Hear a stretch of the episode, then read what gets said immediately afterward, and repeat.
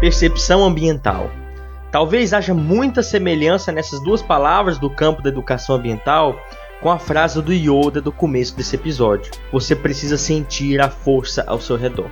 Porém, ao contrário da força, perceber o ambiente à nossa volta pode ser mais fácil do que se pensa. Da mesma forma que os rios, as colinas, os animais, a grama, as árvores, os insetos e as rochas, nós humanos existimos como parte da natureza. Se todas as pessoas conhecessem o real e profundo significado dessas duas palavras juntas, percepção ambiental, o mundo seria um lugar bem melhor as pessoas conseguiriam compreender o real impacto dos seus hábitos na vida na Terra. Em nosso mundo não existem fronteiras, nós que as criamos.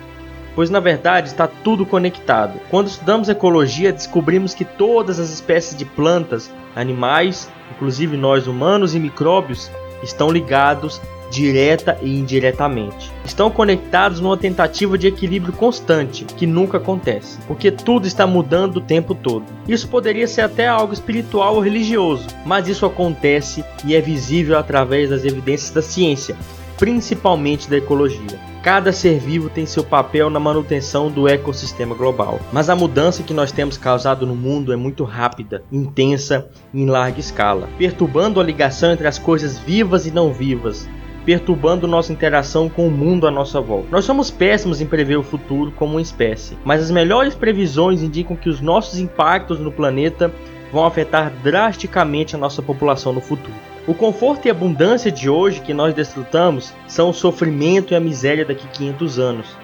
Se todos tivessem a percepção do ambiente à sua volta, haveria mais sabedoria, empatia, respeito e qualidade de vida no mundo inteiro. No Ensinecast de hoje vamos tentar entender quais são os principais impactos que nossos hábitos causam no meio ambiente e como a educação ambiental está aqui para tentar resolver esses problemas.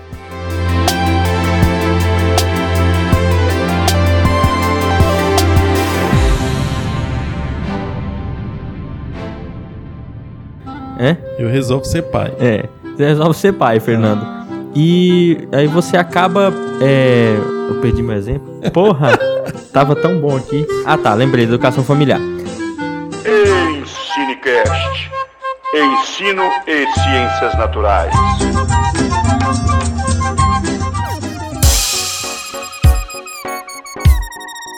Olá, olá pessoal, bem-vindos de volta à parte 2 do nosso episódio sobre educação ambiental. Lembrando que na parte 1 um, discuti um pouco dos principais impactos que a nossa espécie tem causado no planeta, de onde vêm esses impactos, quais são os eventos que eles acarretam né, na, na, na dinâmica ecológica, mas também como lidar com isso e utilizando principalmente da educação ambiental. Olá, mais uma vez estamos aqui, um prazer inenarrável novamente estar aqui com vocês para a gente estar tá discutindo um pouco mais ainda sobre alguns hábitos nossos, algumas práticas e também falando sobre alguns conceitos mais teóricos né, da educação ambiental. Isso. Aqui quem fala é o James, eu esqueci de me apresentar. Biólogo, professor, tentando ser educador ambiental também, principalmente através da internet.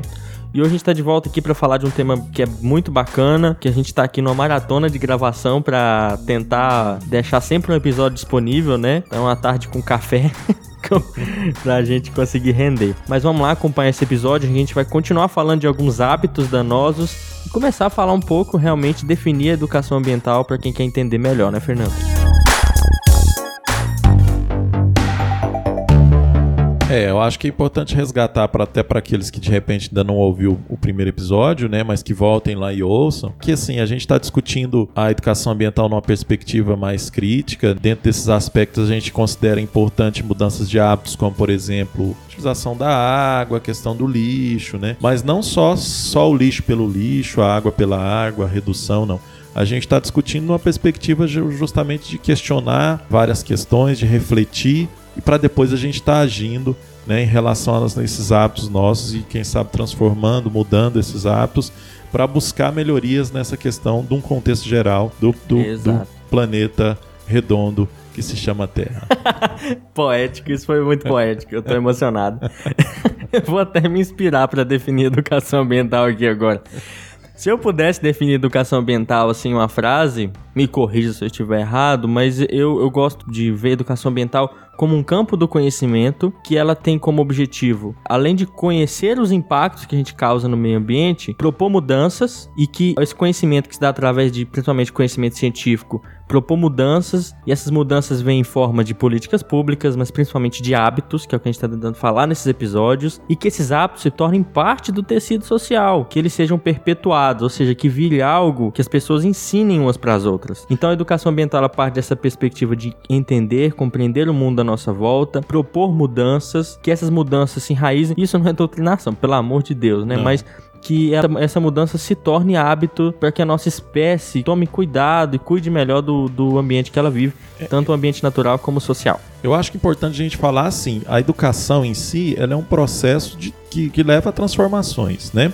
Então a educação que a gente oferece, que a gente dá aos nossos filhos, que a gente oferece de forma formal nas escolas, essa educação ela tem um sentido formativo, de formação do indivíduo. E quando a gente fala dessa educação ambiental, ela tem um sentido de formação para essas questões de hábitos relacionados com aquilo que você falou, James, com a questão do ambiente. Mas a gente não pode pensar nesse ambiente de modo simplista, Isso. de modo biologizante, de modo geográfico apenas, né? É. Que a gente discutiu no outro episódio. Então esse ambiente ele tem que ser pensado de um modo muito mais sistêmico, no qual nós fazemos parte desse meio ambiente, as relações que a gente estabelece nesse meio ambiente fazem parte dele e, sobretudo, as consequências dessas relações. É, né? um dos pontos centrais da educação ambiental é expandir a percepção ambiental das pessoas. O que, que é isso? Eu, eu, eu costumo brincar nas minhas aulas que é quase um treinamento Jedi. Você feel the force around you, né?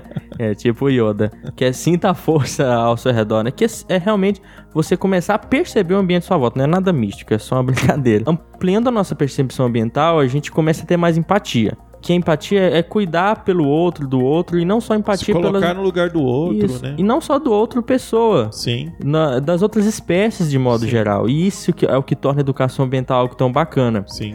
Ela é, ela é gigante, é um campo do conhecimento muito grande, como a gente falou no episódio passado, tem um monte de áreas correlatas, mas que no final das contas o objetivo é que todo esse conhecimento chegue às pessoas e melhore a vida das pessoas no ponto de vista que elas vão se tornar uns semi-Jedi, né? Que elas começam a perceber o ambiente à volta delas, para que elas sozinhas comecem a propor soluções. Quando você fala isso, me, me, eh, me, me remete a uma coisa que eu gosto muito de, de discutir quando eu estou trabalhando com educação ambiental, é colocar o ser humano no lugar dele. Então é tirar aquilo que a gente discutiu no outro, no outro episódio, assim, a, a ideia antropocêntrica que nós temos e nos colocar como parte. Então, nós não somos melhores do que uma vaca, não somos melhores do que um frango, não somos melhores do que um cachorro. Não, a gente é um animal assim como eles. Isso. Eu sempre falo isso, assim, a gente faz as mesmas coisas em questões fisiológicas, né? Assim como eles. A única diferença é que a gente tem um cérebro dotado de um telencéfalo que nos leva a pensar sobre as nossas ações. Um grau de consciência né? diferente, né? Justamente. E quando a gente passa então a pensar sobre essas ações, é muito importante que de fato a gente pense, porque em muitas situações a gente age mais, muito mais próximo de determinados animais que agem ali pelo instinto do que a gente raciocina e pensa sobre isso. Exato. Então a gente tem que nos colocar no nosso lugar. Isso, que é, é, uma perspectiva muito bacana e acho que é por eu não sou religioso, mas eu gosto muito da, do budismo em si. Ele lida muito com isso, né, da percepção ambiental, que é uma questão de entender o mundo sob uma perspectiva maior. Eu vou deixar um vídeo do, do Seiga, que a gente sempre fala aqui, do Carl Sagan. Se você não viu o Cosmo, pelo amor de Deus, vai ver. Sim. Que é um vídeo chamado Humildade, é um texto dele, é um vídeo feito por alguém, mas é um texto do Seiga dele, a voz inclusive dele no vídeo, que ele coloca a gente no nosso lugar, historicamente, Sim. evolutivamente, é claro, dentro da história do universo. Então, voltando nisso, é legal para a gente entender educação ambiental, campo do conhecimento, que leva a um processo para que as pessoas aprendam como o ambiente funciona, como a gente depende desse ambiente, é uma coisa interessante que a gente porque falou. a gente faz parte dele. Né? Isso. Acho que é, é, essa a questão. Exatamente. A gente depende porque a gente faz parte Isso. dele. Como a gente depende dele e como a gente afeta esse ambiente e como a gente faz para consertar ele. Sim. Hoje em dia a gente tem, em proporção da nossa espécie no planeta, pouquíssimas pessoas pensando em soluções para consertar o ambiente ou para evitar. É, é, eu acho que remediar, consertar, é... é, né? Eu, eu nem é, né? gosto né? muito dele assim. Por que não? não? Eu sei, eu acho que dá a ideia assim de que algo está muito errado e que tenha conserto Né? Acho que vai para uma parte muito mecânica, É, talvez. uhum, entendi. né, Nesse, nesse ponto de vista. Mas, de fato, há algo, muita coisa errada, mas eu acho que talvez esse processo de conserto não é um simples coisa assim, você vai lá e faz, não. É, É, um é- processo é. de transformação é, mesmo. transformação. Mas essa transformação é muito mais relacionada aos nossos hábitos, práticas culturais, né, do que qualquer outra coisa. Do que qualquer outra coisa. Então, o que a gente vem fazendo hoje, em termos de relação à, à ambiental, são questões insustentáveis. Questão insustentável. Então, a gente discutiu no primeiro episódio que, por exemplo, essa preocupação mundial já surge desde meados da- do, do século passado, pós-revolução industrial, e hoje a gente está numa produção super aceleradíssima, né? De, de coisas, uma evolução tecnológica, um, um frenesi de várias questões que a nossa vida passa, o tempo, a lógica do tempo já mudou, a lógica de espaço nem se fala então, né? É, já tô E- ficando perdido. É, tudo isso já mudou. É. E a gente tá numa roda gigante sem entender o que faz. E a gente precisa então parar e pensar, ó, a gente precisa discutir sobre determinados assuntos. Ou é mais ou menos uma DR. né? Eu acho que é mais ou menos uma DR. A gente querendo ou não, DR não é bom, mas tem horas que a gente vai ter que fazer uma DR sobre os nossos problemas que a gente está enfrentando de modo social. Né? Então a gente tem que parar para pensar e refletir sobre esses problemas, buscar coletivamente. Eu acho que é importante também a gente destacar que não cabe só a, a sociedade civil pensar sobre isso.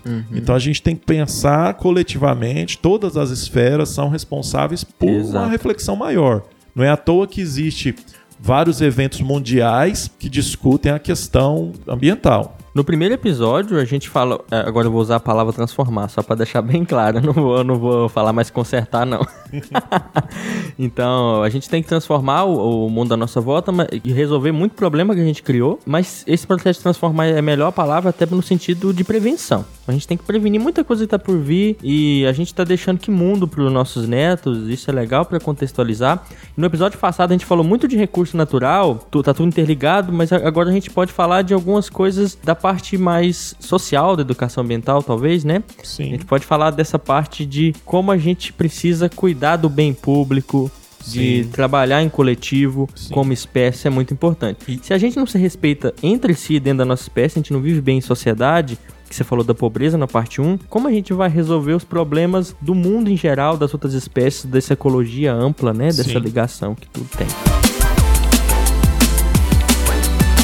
É, é justamente isso, assim, as interações que são intraespecíficas que a gente está falando, né? ou seja, os indivíduos da mesma espécie estão se interagindo ali, essas interações muitas vezes elas causam impactos extremamente nocivos para a própria espécie, né?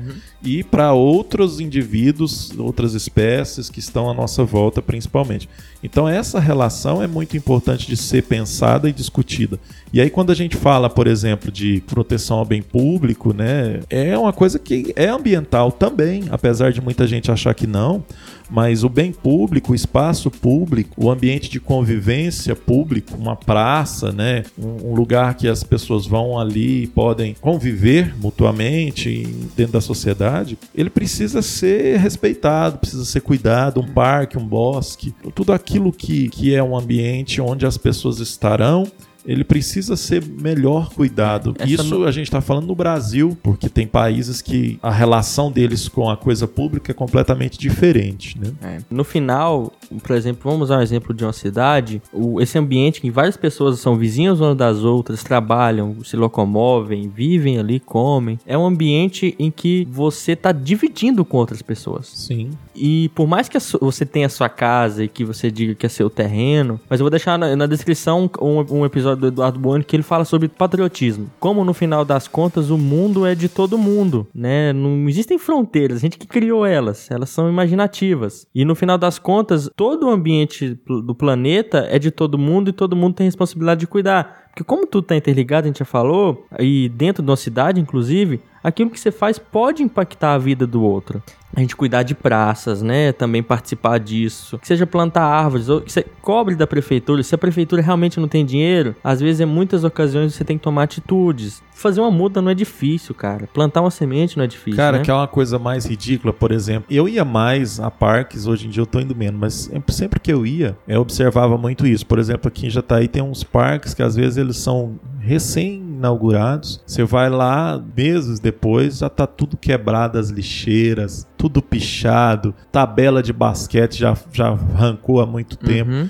Isso tudo tem a ver com educação, cara. É. E é uma educação ambiental? É uma educação ambiental também, porque a gente está justamente falando dessas questões de que está infringindo um um bem social. É. Então a gente. é, são coisas simples, mas que se resumem a quê? A falta de educação. E essa educação, ela é tanto na educação formal, é um problema que também é da escola, mas é um problema que é da família, né? E a Sim. família é um- uma coisa mais complicada de lidar. Porque vou, eu vou usar um exemplo prático. Você resolve ser pai ou mãe de, de uma criança. Essa criança, ela vem, quando a gente nasce, a gente é, É, um disco em branco, pai. né?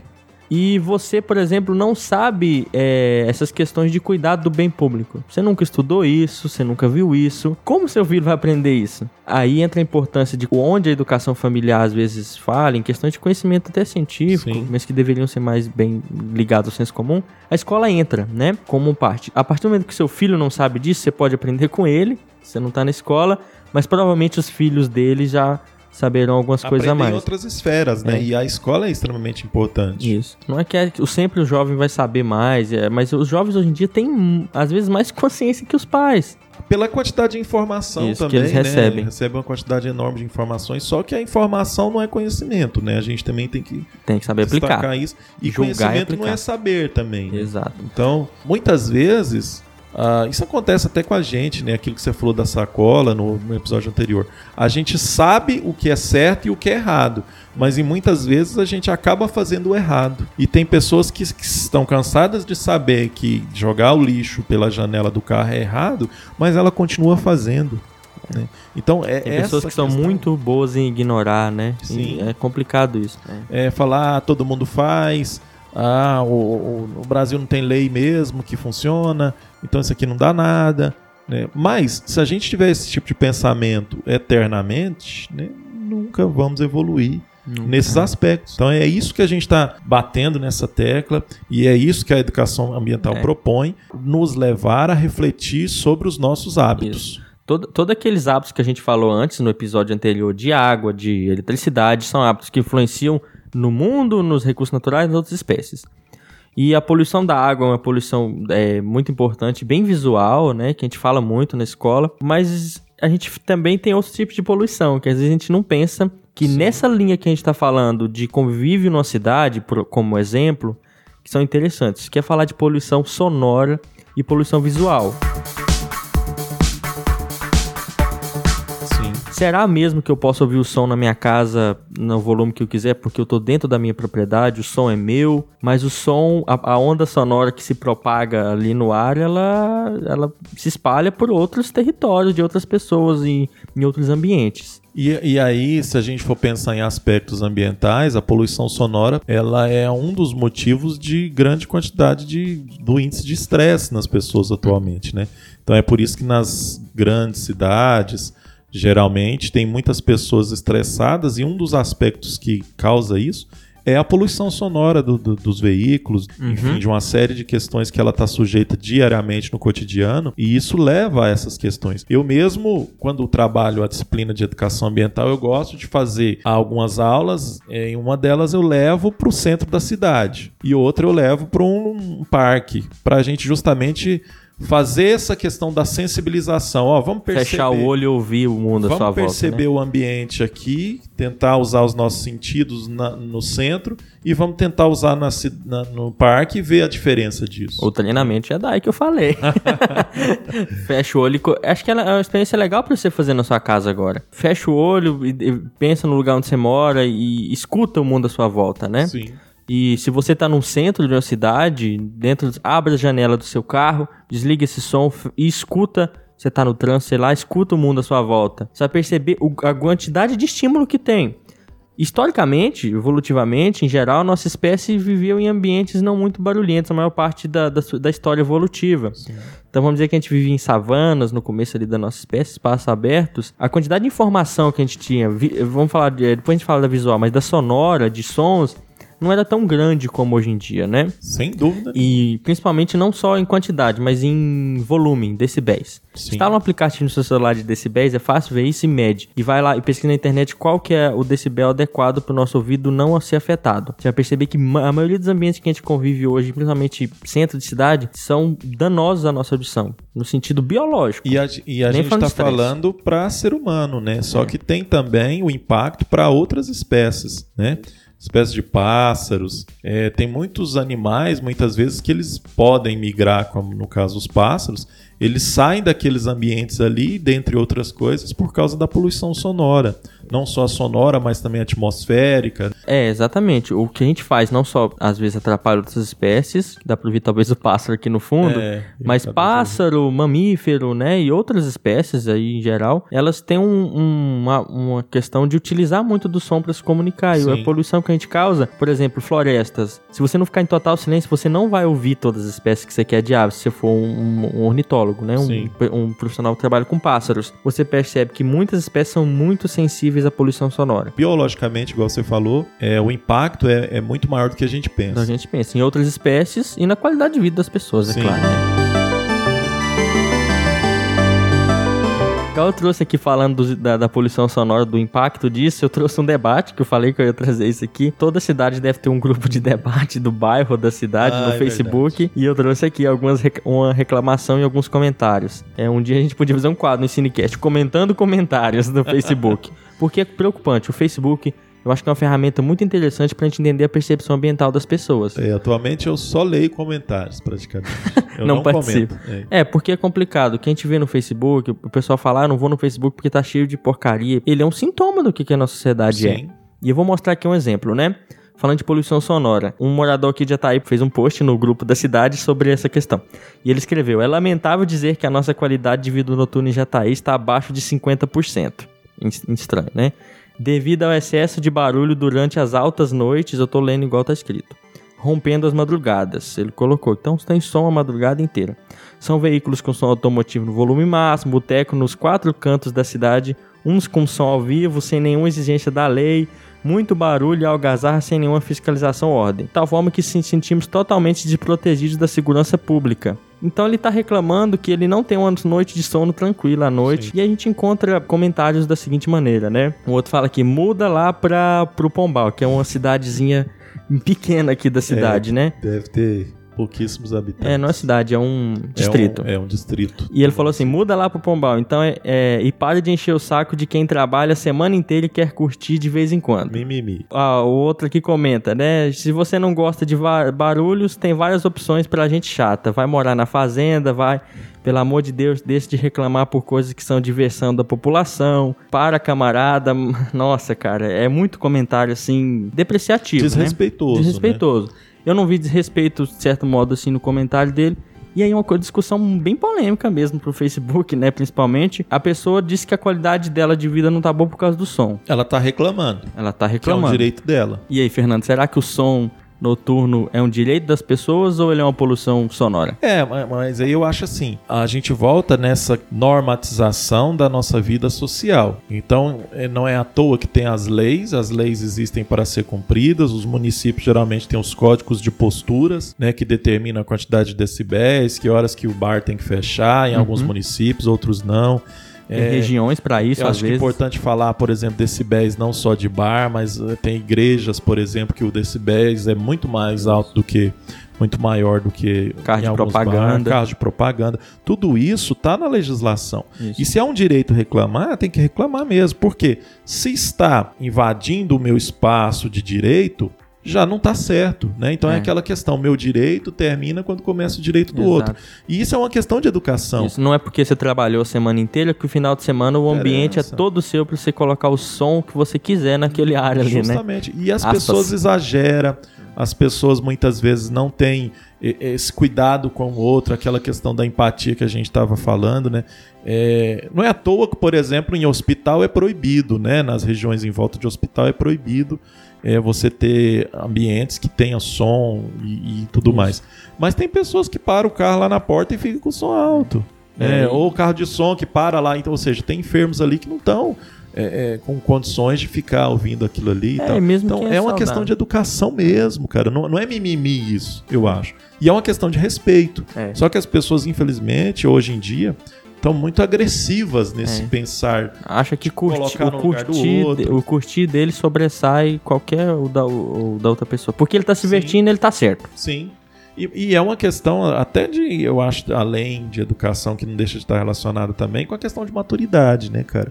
Então, jovens, eu também já fui adolescente, já fiz um monte de coisas é, nesse sentido de não estar muito preocupado, mas eu nunca, nunca extrapolei tanto nesse sentido de, de não respeitar o direito do outro nesses aspectos. Então, eu acho assim, claro, depois que a gente vai tendo uma maturidade maior, vai ficando mais de idade, né? A gente começa a pensar mais nesses aspectos. Depois que a gente vira pai, é, uma série de questões a gente muda. Então eu acho que assim, infelizmente, a gente volta naquilo que a gente estava falando da formação familiar, também da educação familiar, que acaba deixando a desejar. E infelizmente tem questões que a escola não vai dar conta. E aí a gente está falando de educação ambiental e al- al- alguém pode estar pensando assim: ah, mas a educação ambiental não tem nada a ver com isso. Tem, ela tem tudo a ver com isso. Se a gente for pensar naquela concepção de meio ambiente de um modo sistêmico. Isso. Se a gente for pensar que todas as relações que nós temos e estabelecemos enquanto sociedade fazem parte do meio ambiente. Exato. Final das contas, então, realmente a, a poluição sonora pode ser algo que diz respeito ao ambiente de modo geral para as outras espécies e para as outras pessoas. Sem dúvida. Então isso demanda muito cuidado, independente de gênero, estilo musical, local, se é igreja, se é carro de som. A partir do momento que aquilo está invadindo o espaço de outra pessoa e está causando estresse, deve ser algo que deve ser pensado e você deve respeitar. Eu gosto de É. falar, acho que a, a base ética. Por isso que a educação A ambiental ética. também depende de filosofia. E é por isso que a- nós, até hoje, é, temos a necessidade de ter normas. Então, é, infelizmente, a gente não chegou num ponto que a gente consegue viver, por exemplo, em sociedade sem leis. A gente precisa das leis que garantem justamente uma normatização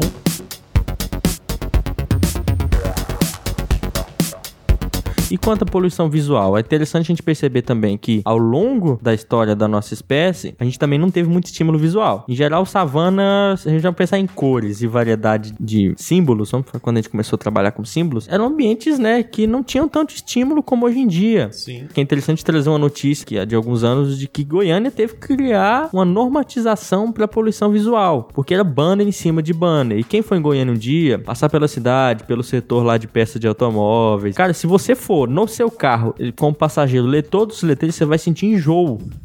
E é enjoo mesmo. As- muitas pessoas, se, se você medir isso, tem como medir isso, você coleta sangue, né, das pessoas e vê ali os hormônios de estresse. Quando ela entra na cidade, começa com esse monte de estímulo visual, sonoro, mas agora a gente vai falar de visual, ela começa a aumentar os níveis de estresse, porque é informação visual todo instante, você tá lendo muita coisa, tem que processar Ativação aquilo. neuronal, né, cara? É. O cérebro ele age muito mais. Além desse aspecto, tem também a questão de que a poluição visual no- nas grandes cidades, principalmente, ela serve para incentivar o consumo. É, ela é pra isso, no final das É para incentivar o consumo. Então, hoje em dia, por exemplo, utiliza-se grande quantidade de outdoors. Às vezes, pessoas, coloca as pessoas para vestir determinada roupa ali que tem o, o slogan, o logotipo da, da marca e tudo mais, e elas ficam em semáforos, enfim. Tem umas coisas que eu acho bizarra, absurda, inclusive. É, mas quem nunca viu aquele, aqueles homens que vendem ouro, por exemplo, né? Compra-se ouro, na verdade. Você já viu? É. Que, aquelas camisas Isso. é, laranja escrito compra o senhor, ficava sentado nas grandes cidades, isso é- era muito comum.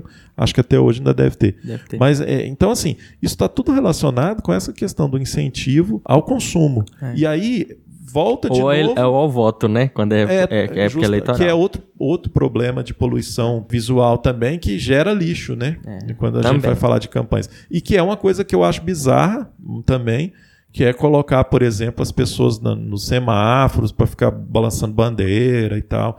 Tudo bem, a gente considera que as pessoas estão ali porque elas precisam. Mas, para mim, eu acho que no pleno século XXI, a gente não poderia mais admitir esse tipo de, de trabalho. É, o, o que a gente tem com poluição visual, em questão tanto de época eleitoral quanto do consumo, é que a gente está tentando empurrar para as pessoas, eu falo a gente, porque todo mundo é parte dos problemas que a nossa espécie está causando. Essa questão de poluição vis- visual é uma questão que tão, a gente está tentando empurrar a goela abaixo de outras pessoas, aquilo que a gente acredita, aquilo que a gente quer vender, seja seja no, no Instagram, então você abre o celular, tem visual ali para você consumir alguma coisa. Na rua você anda, tem isso. Tá entrando na sua casa, porque tem alguém, alguém colocando panfleto na sua que você não pediu. Caixa de correio, a minha Caixa vive cheia de Che panfleto ali. separa o carro, alguém coloca alguma coisa. Você é bombardeado com tanta informação que é, é biologicamente impossível você processar isso tudo. E o que, acontece? Você fica estressado. Seria interessante a gente gravar um, um episódio, talvez, pra discutir. Será que tem gente que se acostuma com isso? Porque eu escuto de muitas pessoas. Ah, eu me acostumei com Goiânia, com poluição sonora visual. Eu, acho, eu sinto até falta. Eu acho interessante, né? Será? eu fico me Acostumar, perguntando. acostuma. A- assim, a- é aquela adaptação biológica, né? Uhum. O organismo ele vai se adaptar àquela situação. Só que assim, ele vai acostumar, o indivíduo vai acostumar numa situação X. Uhum. Agora, algumas questões fisiológicas que o organismo vai fazer para que ele se acostume pode levar a problemas. É, né? ele não percebe, talvez ele tá com pressão É, alta, né? Algo assim. Eu tô falando sem saber. A, a né, mas- própria questão do estresse mesmo é uma reação biológica do organismo, Uhum. né, para algo que está incomodando. Então isso, isso dentro da biologia a gente discute muito isso para outros animais também, até plantas, né, a situação de estresse hídrico, por exemplo, faltou água, a planta vai entrar numa situação de estresse, uma, uma reação fisiológica. né? Pra tentar dar uma, normalizar ali os níveis dela, Sim. né? Pra manter alguma coisa. Então, é- é- são situações que o organismo vai, vai desencadear ali várias situações para tentar combater aquilo que está lhe causando algum problema. Né? Isso. E, de novo, poluição visual não afeta só a nossa espécie. Sim. Tem muita espécie que é também sensível a isso. Podia falar de um monte de barreiras que a gente cria para outras espécies, né? É, eu acho assim que se a gente for considerar, por exemplo, tem muitas espécies que usam muito a cor, né? Pássaros depende muito da questão da cor, insetos, tem muitos insetos que dependem muito da questão da cor, são atraídos. Ou né? luz, né? Poluição são atraídos também isso, pode ser luz. pela luz. Então, essas questões, elas impactam diretamente na vida desses, dessas espécies. É, a gente falou aqui de coisas que estão impactando a sociedade, problemas mais sociais, mas que também afetam outras espécies, que nem sempre são barreiras físicas, né? Mas a questão sonora. Tem espécie que corta a volta da cidade por causa do som. Tem espécie que vai se adaptando porque não tem mais outra alternativa. Sim. É uma coisa que eu faço também na praça, quando eu levo os alunos lá para falar de educação ambiental, além de perceber poluição sonora, visual e os impactos disso na biodiversidade, é perceber também a biodiversidade como um todo. Sim. E eu já falei isso em um episódio de consumismo. Infinidade de espécies. Quando eu faço essa aula, além, eles identificam poluição sonora, visual, e eu coloco eles pra sair na rua e anotar as espécies de animais que eles veem. Seja de vertebrados, invertebrados, o que eles julgam como animal. Ninguém coloca humano. É, engra- é engraçado, Sim. né? Com essa questão do an- é, justa- antropocentrismo. é justamente a gente isso. não se coloca como uma espécie como as outras. Não. Falam assim, as pessoas têm que cuidar do lixo.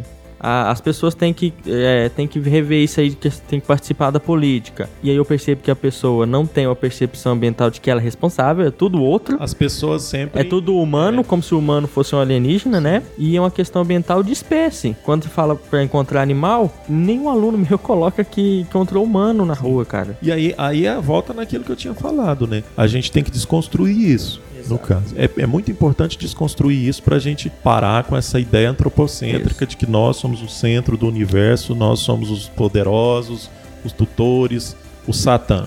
É, exato. Então, poluição sonora. Então, poluição sonora e visual é um problema grave que tem diversas consequências para outras espécies, para nossa espécie mesmo.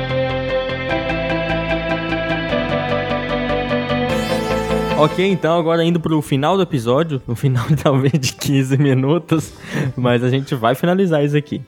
É, a gente falou até agora de várias questões interligadas que, de impactos ambientais que a gente causa, e impactos ambientais não são só em ambientes naturais ou só para outras espécies, então impactos ambientais sociais, naquela visão holística e ampla da educação ambiental. E a gente então também falou de questões pontuais de hábitos do cotidiano, que são partes importantes dessa mudança de paradigma ambiental que a gente vive. Sim, e a gente falou também de alguns exemplos que a gente selecionou na pauta, né? É, mas na verdade a gente poderia ter selecionado centenas de exemplos que daria horas e horas de, de conversa e de discussão, porque é importante a gente pensar que tudo que a gente faz, todas as nossas ações, elas geram impacto. E esses impactos, eles são compreendidos como impactos ambientais. Então a gente, às vezes, impactos até positivos, né? E outros impactos negativos Uhum. que geram os, os problemas, né? No quando impactos negativos. Todas as nossas ações geram impacto. É, quando eu, eu ministrava essa disciplina de educação ambiental na faculdade, a gente falava desse monte de problemas, vamos colocar problemas ambientais, que são problemas que vão acarretar vários problemas maiores no futuro, é uma questão muito interessante que é a percepção ambiental, que é você perceber melhor o ambiente à sua volta, não só em escala de espaço, né, de, ou de vida de outras pessoas, de empatia, então perceber o mundo como um todo, perceber a relação das pessoas como um todo, mas perceber a escala de tempo. Então, os impactos que a gente causa hoje, que parece que são coisas ínfimas, no futuro são coisas que são problemas grandes, né? É, e eu acho que quando você fala nessa escala de tempo, eu me lembro que quando eu estudava, né, muitas questões eram discutidas e falava, ah, isso vai ser daqui 50 anos, isso é, não precisa preocupar não, que vai ser daqui 100 anos. É, mas as coisas estão acontecendo, é. né? Então isso eu estou falando de 25 anos atrás, mas é, os 50 anos que me falaram, não, já está chegando agora. Né? É. Ou seja, mas muita coisa pode acontecer daqui 5 anos, 10 anos, coisas graves que a gente está falando em aspectos ambientais globais. Né? Exato. E é, foi até um exemplo que a gente conversou sobre isso, de um livro que eu já citei aqui, que é um exemplo do livro A Ferro e Fogo, que fala sobre um pouco da história da, da nossa relação com a Mata Atlântica. Eu vou deixar no, no link do episódio aí, tudo para vocês verem. Uma certa vez, uma conversa de índios com colonizadores, que a, ninguém sabe se é uma alegoria ou não, mas que faz sentido, né? E realmente essas dúvidas aconteciam os portugueses perguntaram para os indígenas o que, que eles iam deixar para os filhos deles. Os indígenas, como assim deixar alguma coisa? Quando eu morrer, a floresta vai estar tá aqui. Ele tem tudo que ele precisa ali, não precisa deixar nada para ele. E a gente tá numa sociedade que a gente precisa acumular coisas para deixar para nosso filho, para os nossos filhos, com, como se o mundo do futuro não fosse oferecer nada para ele. É assustador. E essa perspectiva de tempo a gente perdeu. A gente tá cada dia mais vivendo o imediatismo e a gente não percebe os problemas ambientais futuros do que, o, que as nossas ações de hoje têm causado. É, eu acho que aí você toca justamente numa, numa das discussões mais profundas da educação ambiental, que é a, a, a, a valorização do ter em relação ao ser, né? É. Então, quando você fala dessa questão indígena, nesse processo nosso civilizatório, a gente justamente foi perdendo essa importância do ser e dando muita importância ao material, é. ao ter, né? Você, você vale pelo que se tem. E o resgate que essa educação ambiental, é nessa perspectiva mais transformadora, tem, é justamente também fazer com que a gente dê mais importância ao ser do uhum. que ao uhum. ter, né? Exato. É, nessa lógica de vida. Que a gente tenha mais prazer pelo conhecimento, né? E por melhorar o mundo à nossa volta. E uma coisa interessante, quando a gente falava disso tudo que a gente comentou nesse episódio hoje, resolver esses problemas que eu já ia falando, é que depois que a gente falava disso tudo, de lidar com o consumismo, melhorar, seja melhorar o capitalismo, mudar ele, muito aluno virava para mim e falava: "Mas professor, isso é muito tópico. Você tá falando de uma revolução, algo assim". Eu falei: "Não é bem assim", né? No caso da educação ambiental, ela não propõe revoluções em si, mas transformação. E é legal que a utopia é, é algo importante. A gente tem que parar de tudo, tudo aquilo que parece distante da nossa realidade, a gente é. descarta, né? É, e você fica um pouco mais burro por isso, porque Sim. o que, que a gente faz para melhorar como sociedade? É ter almejar alguma coisa e tentar alcançar aquilo. Infelizmente, seja boa ou ruim. No caso, por exemplo, do. Vamos falar de alguns exemplos: direitos das, das mulheres, direitos dos negros, lidar com racismo, ainda são problemas hoje em dia que existem. Que precisam continuar sendo trabalhados. Isso, né? mas que há 60. Atacados. Mas que há 60 anos. O, o problema, né, é, no caso mas que há 60 anos atrás essas questões eram de, de a mulher poder votar, da participação social da mulher, eram São utópicas. Ganhos, utópicas. E hoje ela já, já não parece mais uma utopia. Já não é, né? Já não é. Já não é. Infelizmente com possibilidade de retrocesso, né? Que é, isso é, acontece. Eu acho assim, é, nesse conceito de utopia mesmo, a gente não pode pensar nessa utopia como algo irrealizável, né? Exatamente. Mas como algo que possa ser realizado, que talvez esteja distante, mas que tem toda a possibilidade de ser realizado. Então não pensar na utopia apenas como um sonho imaterial, digamos assim, é. né? Eu uso esses exemplos, esses exemplos entenderem que a gente pode alcançar muita coisa dessa utopia que não ela toda para melhorar o mundo. Quando a gente fala de resolver desigualdade social, resolver pobreza, muita gente acha é assustador, né? Talvez por falta de comunicação, que isso é uma doutrina comunista. É assustador Sim. quando você fala disso, que não há espaço para isso no capitalismo. Sim. E se a gente já criou tanta solução para tanta coisa, você ser conformista e achar que o mundo é assim, que a sociedade é determinista assim, é assustador. Demais. E o papel da educação ambiental é propor soluções nessa perspectiva com base em ciência, com base no senso comum, com base na nossa história, Sim. para esses problemas e fazer as coisas Nas- parecerem mais possíveis. Nas histórias de, de povos tradicionais, que há uma outra linha também da educação ambiental que trabalha justamente com esses, essas culturas antigas desses povos tradicionais, desses povos, por exemplo, indígenas que você citou, que quase que extintos, né, no caso, mas que nos apresentam muita coisa de importante dessa relação deles, por exemplo, com a terra, da relação deles com, com os outros animais, da relação que eles tinham entre eles. Então, tudo isso hoje é, é transformado, digamos assim, em conhecimento científico por várias pessoas que fazem pesquisas nessa área, mas que são importantes e relevantes para a gente também olhar para o nosso passado e pensar, ó. Tem muita coisa que a gente está fazendo hoje bem diferente, bem melhor, mas muitas outras coisas que a gente está fazendo bem pior. O povo que não Tá. conhece a sua história está fadado a repeti-la. A gente vive numa sociedade que só o novo que parece que é bom. O que é antigo, que- o que é velho, as pessoas que são velhas, o conhecimento antigo, parece algo ultrapassado. Mas não, é algo que a gente tem muito a aprender com isso também. O novo é bom, mas o antigo também. É uma Sim. visão mais um pouco mais orgânica. E no final das contas, um dos grandes problemas de, de lidar com a educação ambiental, de viver em sociedade hoje em dia, e para resolver esse problema da percepção ambiental, é realmente lidar com empatia. Você falou um momento disso e é um dos problemas centrais. A gente tem muita dificuldade de se colocar no lugar de outras pessoas, de trabalhar em equipe, que seja, mas principalmente, vamos falar da- do problema político que o nosso país vive, tanto em questão de corrupção, mas principalmente em questão de debate político, de conversa, de diálogo. As pessoas só se veem dentro das próprias bolhas. E isso, isso afeta a percepção ambiental, isso afeta tudo. Então, muita gente não quer, por exemplo, defender a Amazônia porque não mora lá. A minha bolha é outra, né? Então aquilo não interfere na minha vida. Sabe pouco, né? Pra Sim. perceber que aquilo interfere na vida dela. Acho que a importância do, do conhecimento nesse aspecto é, é, é fundamental, né? Eu falo que muitas vezes eu falo assim, ah, fulano fez isso por ignorância mesmo, mas eu falo ignorância como falta de conhecimento. É, tem a ignorância e a ingenuidade, né? É, e tem a, aquele ignorante que às vezes a gente fala ignorante no sentido de estupidez, né, de agressividade e tal.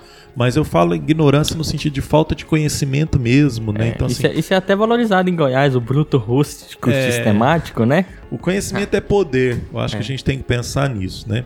Quanto mais conhecimento uma sociedade tem, uma civilização tem, é, mais questões positivas para ela ela pode agregar. Só que a gente tem que saber então usar esse conhecimento. Exato, ele é poder para gente- aquela direção. Coisa que a gente não está sabendo fazer. né? Então é por isso que a gente está aqui discutindo sobre educação ambiental.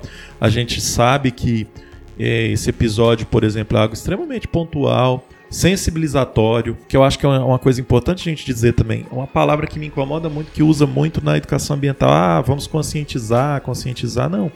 A gente precisa começar com a educação ambiental pensando que a gente inicialmente vai sensibilizar. As pessoas depois é que vão tomar consciência Isso. das coisas com Sensibiliza- processo, né? Mas assim, ações sensibilizatórias. Essa que a gente está propondo nesses dois episódios é isso. É fazer a gente refletir. Sem- e refletir e Pensar- sentir, né? Sen- e justamente pensar, sentir, colocar um pouco os neurônios para trabalhar e falar, pô, será que de fato tem alguma coisa que eu posso melhorar, mudar? Será que alguma coisa que, que eles falaram valeu a pena, né, para a gente pensar em, em algumas relações que a gente está tá vivendo, estabelecendo?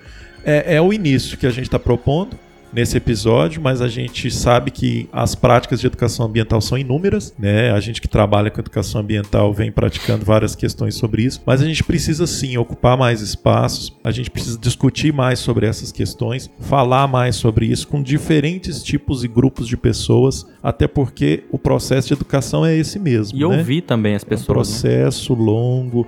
Então, aí, quando você falou de utopia, é importante a gente destacar também que resultados com a educação a gente não vê a curto prazo, né? Então, é por, por ser um processo, por construção, mudanças de hábitos e tudo mais, é um processo a médio e longo prazo.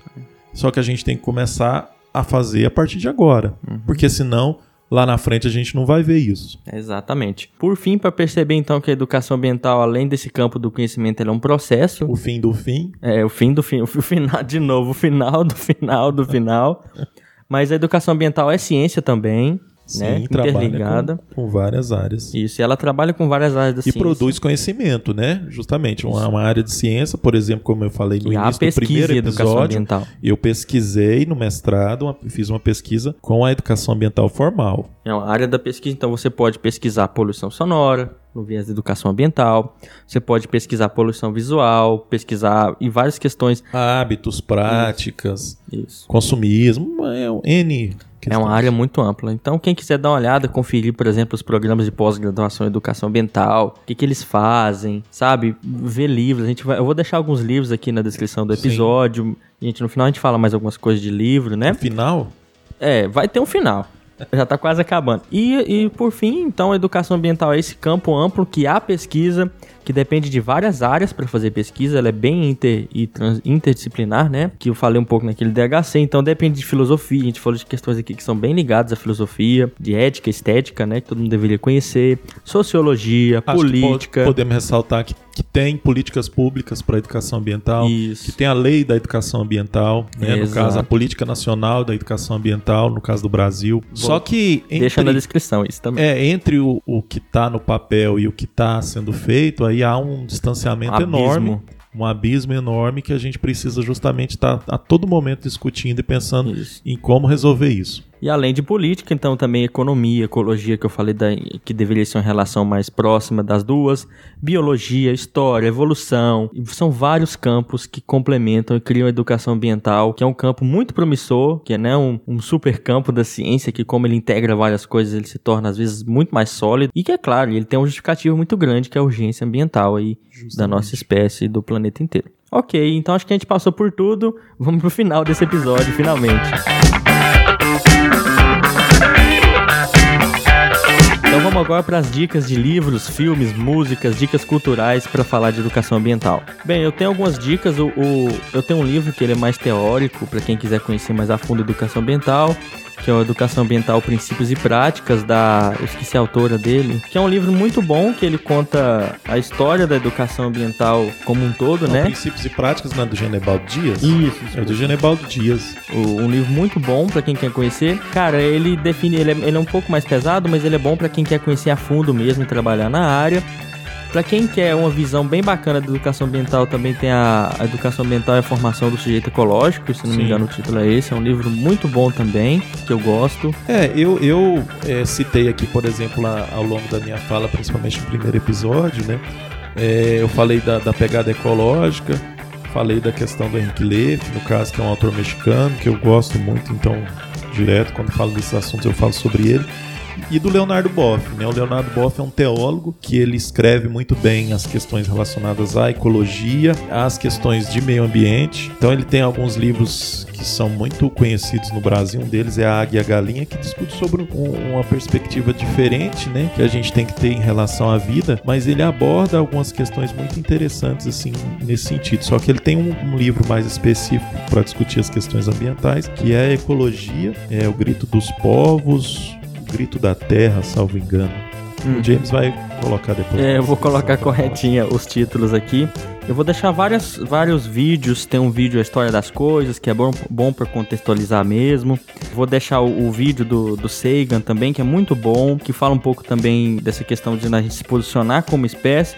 E vou deixar alguns artigos também para quem quiser se aprofundar em questões mais gerais ou às vezes mais específicas. Então, se você quiser fazer uma pesquisa sobre educação ambiental ou passar para alguém alguma, algum resumo que a gente fez hoje, esse episódio é muito bacana e ele traz uma série de questões para você poder tanto divulgar como aprender mais sobre educação É, ambiental. e qualquer uma outra dúvida também quiser nos procurar também, a gente está aqui para poder atendê-los e pode nos procurar via Ensinecast. Exatamente. E o- a minha última recomendação é de sempre é o Sapiens. Ele vai ser uma das melhores percepções em história ampla que você vai ter. Acho que é isso, né? Mais alguma recomendação? A minha de música é ouçam Bob Dylan, tá? Leiam as letras dele, vai ajudar a melhorar a percepção ambiental de vocês e muito. E vejam Star Wars também, porque eu falei de Jedi aqui nesse episódio. Certinho, então vamos pro final, de verdade. Muito obrigado a todo mundo que chegou até aqui. São dois episódios longos, mas com muito conteúdo, muita coisa para você ler se você quiser, pesquisar sobre. Não entender alguma coisa, falamos algum termo técnico complicado?